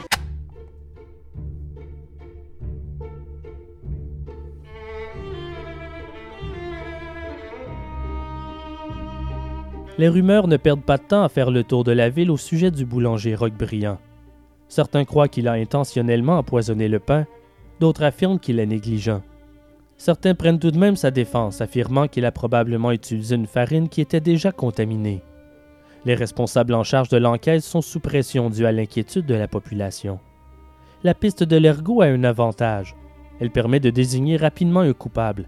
Et ça tomberait bien parce que les paysans exigent justice pour les morts. Au total, l'épidémie est responsable de cinq décès, et la tension est à son comble à chaque procession funèbre traversant la ville. Le 30 août, c'est au tour des cercueils de Paul et Léontine Rieux, 72 et 68 ans, d'être transportés jusqu'au cimetière. Le couple s'est éteint à quelques heures d'intervalle à l'Hôtel Dieu.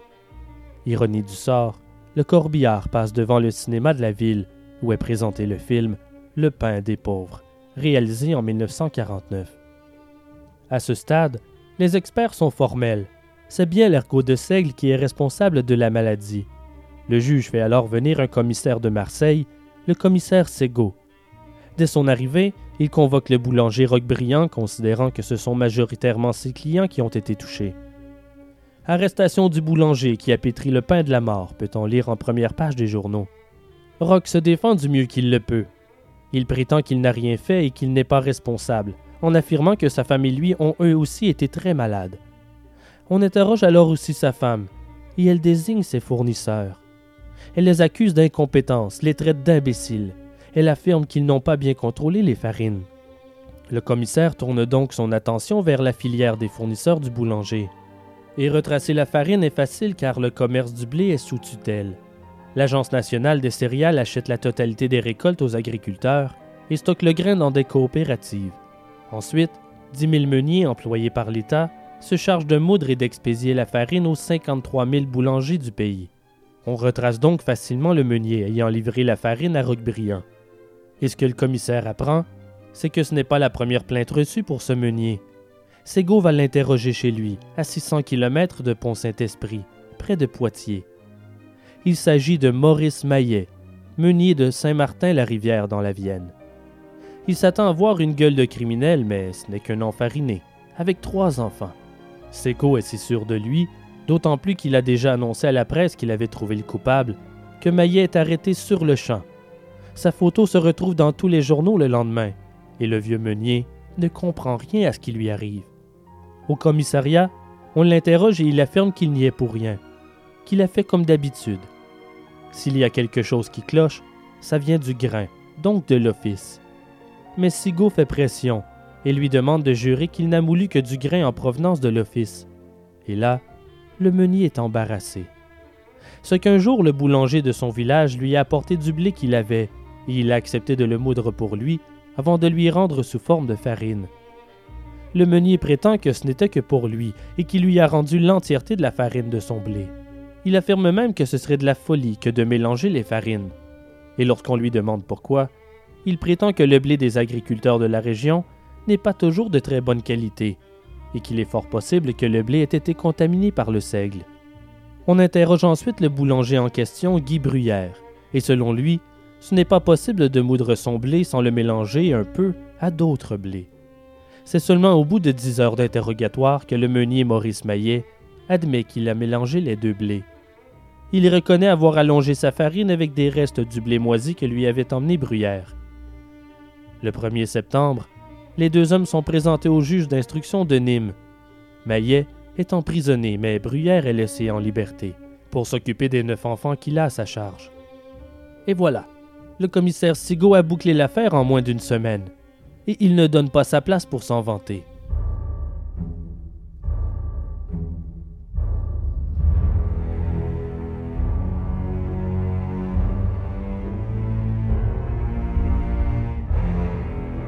Deux mois plus tard, le calme revient enfin à Pont-Saint-Esprit, mais le bilan s'alourdit. Deux autres décès s'ajoutent à ceux du mois d'août, portant le bilan à sept morts. Sept morts qui n'obtiendront jamais justice. Et pourquoi? Parce que c'est à ce moment qu'arrivent les résultats d'analyse d'un laboratoire militaire de Marseille de haut niveau. Leur conclusion? Il n'y a pas de traces d'ergot de seigle, ni dans le pain, ni dans la farine. On relâche donc le meunier Retour à la case départ. Et voilà les autorités qui commencent à minimiser cette affaire en affirmant que l'âge des victimes est en cause. Ceux qui en ont payé de leur vie avaient tous 60 ans ou plus. On se dit qu'ils devaient être fragiles au fond. Dans les rapports, il est stipulé que M. Moison, le fermier, eh bien, il était alcoolique, comme pour détourner le regard de l'affaire qu'ils n'arrivent pas à résoudre. Ils jettent leur dévolu sur la santé des victimes. L'empoisonnement n'a fait qu'accélérer leur fin de vie. Alors comment explique-t-il la mort de Joseph Moulin, le jeune gaillard de 24 ans? En quelques heures à peine, il perd la tête, puis il meurt au bout de quelques jours de convulsions violentes. Il n'était pas fragile. Ces réponses des autorités mettent les habitants en colère, incluant le maire, qui demande justice à nouveau. Il demande que l'enquête se poursuive. Il exige un coupable. Il veut des explications. Et il faut les comprendre. Ils ont peur peur que toute cette histoire se reproduise à nouveau. L'attente échauffe les esprits, l'enquête n'avance pas. Et plus les jours passent, moins on voit le commissaire. Il est humilié. Les journaux l'ont ridiculisé sur son verdict de l'ergot de seigle démenti qu'il vantait à qui mieux mieux. Les journalistes l'appellent le gnome dans leurs articles. Et voilà le juge d'instruction qui refuse d'autoriser l'autopsie du corps de Joseph Moulin, ce qui n'aide pas l'enquête. Et on ne saura jamais pourquoi. Sa décision sème le doute auprès de la population et fait naître les théories du complot. Ils croient qu'on leur cache des informations. Alors la famille Moulin fait faire sa propre autopsie. Ils veulent des réponses. On analyse le contenu de l'estomac du jeune homme, mais le mystère entourant l'affaire s'épaissit lorsque, suite à l'autopsie, le contenu de l'estomac et le rapport disparaissent. Et bien évidemment, l'antise prend de l'ampleur. Est-ce qu'on essaie d'étouffer l'affaire? Est-ce un complot? À Pont-Saint-Esprit et, au-delà, le fantasme se transforme en certitude. Et tout le monde a sa théorie, chacune plus farfelue que la précédente. À gauche, on prétend que c'est le gouvernement qui a testé des attaques chimiques.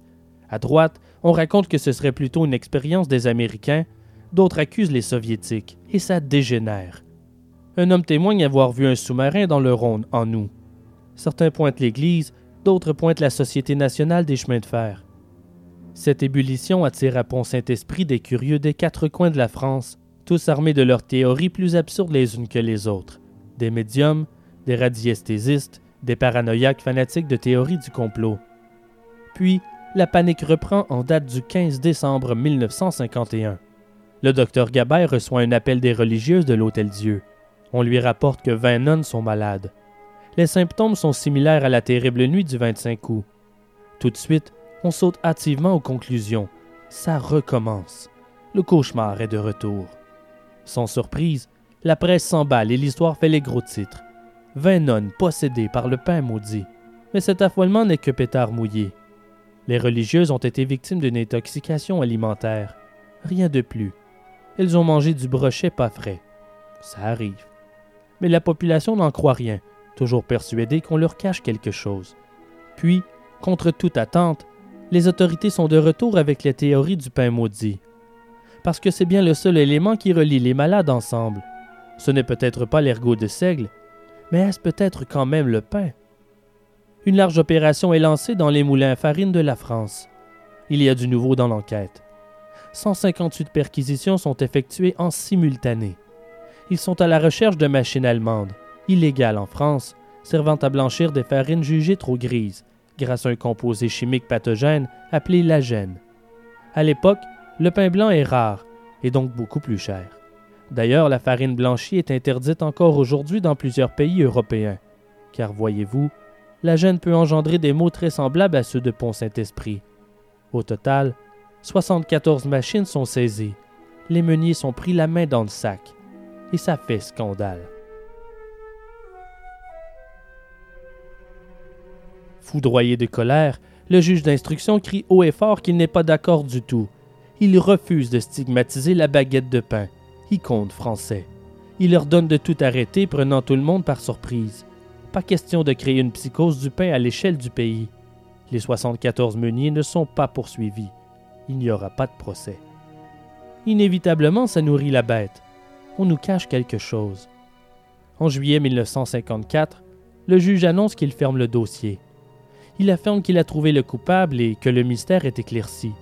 Selon lui, l'eau du meunier a été contaminée par du mercure. Certains experts estiment possible qu'un fongicide agricole, le panogène, substance chimique servant à tuer les champignons des végétaux et contenant du mercure, ait pu contaminer le blé. Ce serait donc un accident, tout simplement. Ça ne convainc pas tout le monde, vous vous en doutez bien.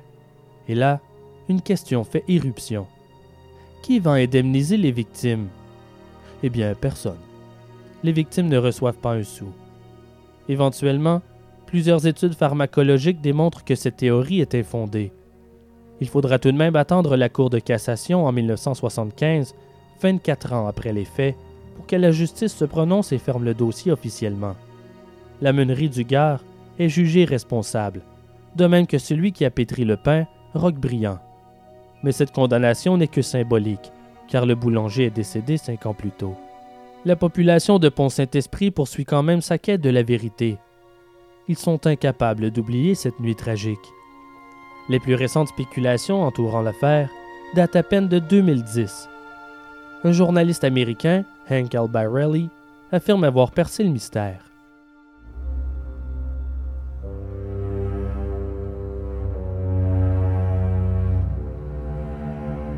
En enquêtant sur un fait divers, la mort suspecte de Frank Olson, un chimiste de la CIA, Albarelli découvre l'affaire de Pont-Saint-Esprit. Selon les rapports officiels, le savant se serait défenestré en 1953 durant une sévère crise de paranoïa après avoir consommé du LSD. Mais selon le journaliste, il a plutôt été assassiné parce qu'il parlait trop. Dans son livre Terrible Mistake, Albarelli explique qu'Olson travaillait dans une base secrète de l'armée américaine. Durant la guerre froide, il se serait livré à des expériences sur des êtres humains pour mettre au point de nouvelles drogues à usage militaire.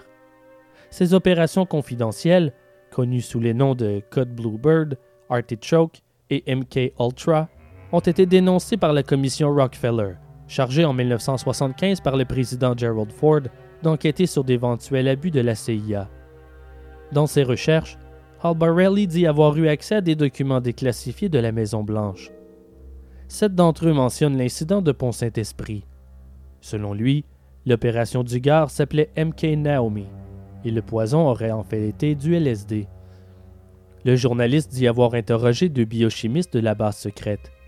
Ces informateurs anonymes qu'Albarelli prétend crédibles lui ont confirmé que des expériences ont été menées dans le sud de la France après avoir été initialement prévues dans le métro de New York.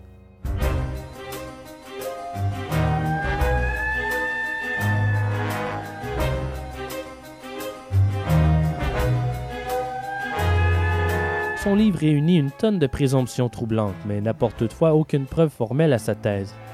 La théorie est très séduisante, mais elle ne repose sur rien. Sans preuve, difficile à croire. Car en réalité, nous ne saurons probablement jamais ce qui a empoisonné les paysans de Pont-Saint-Esprit, qui ont aujourd'hui tourné la page depuis belle lurette. Mais qu'est-ce qui a rendu fou une ville entière? Le mystère persiste.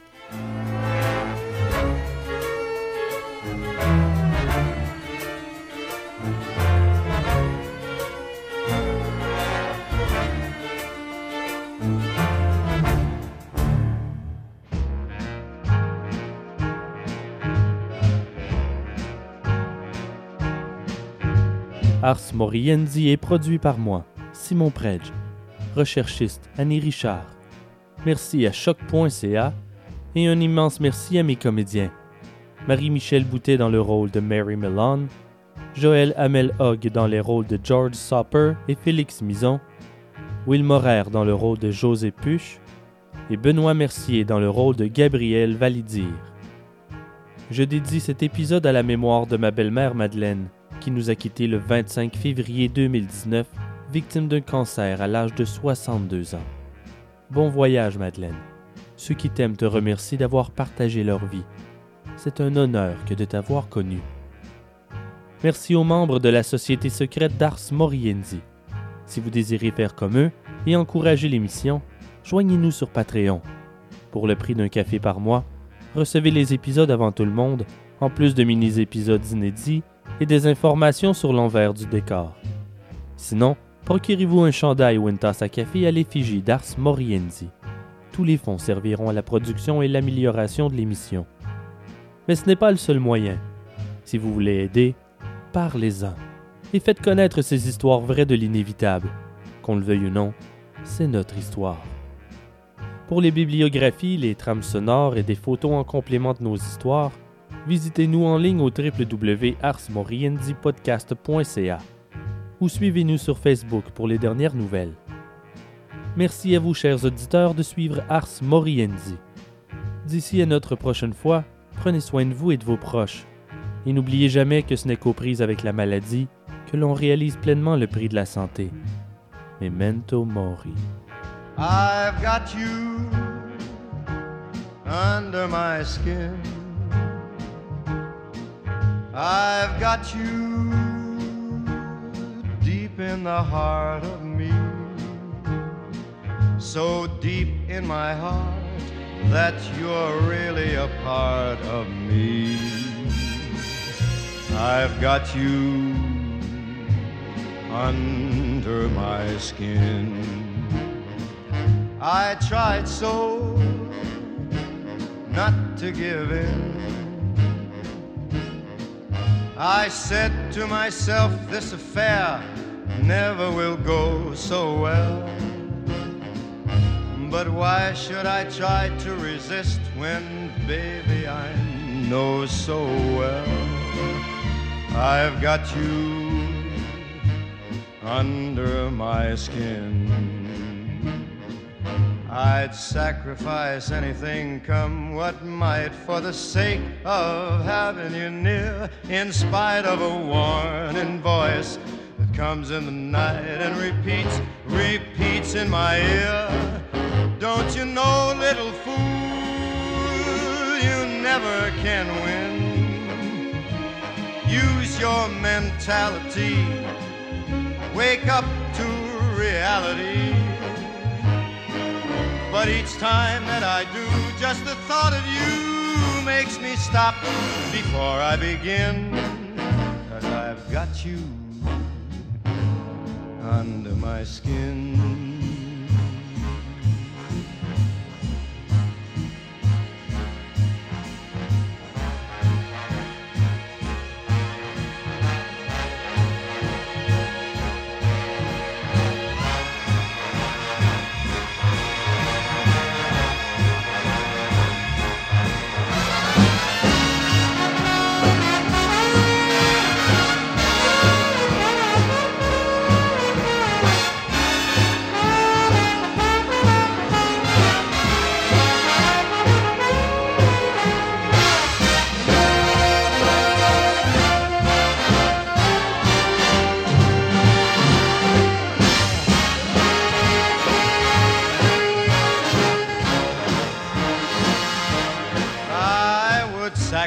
Sacrifice anything, come what might, for the sake of having you near.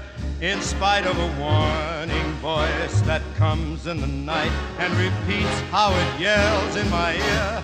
Don't you know, little fool, you never can win. Why not use your mentality?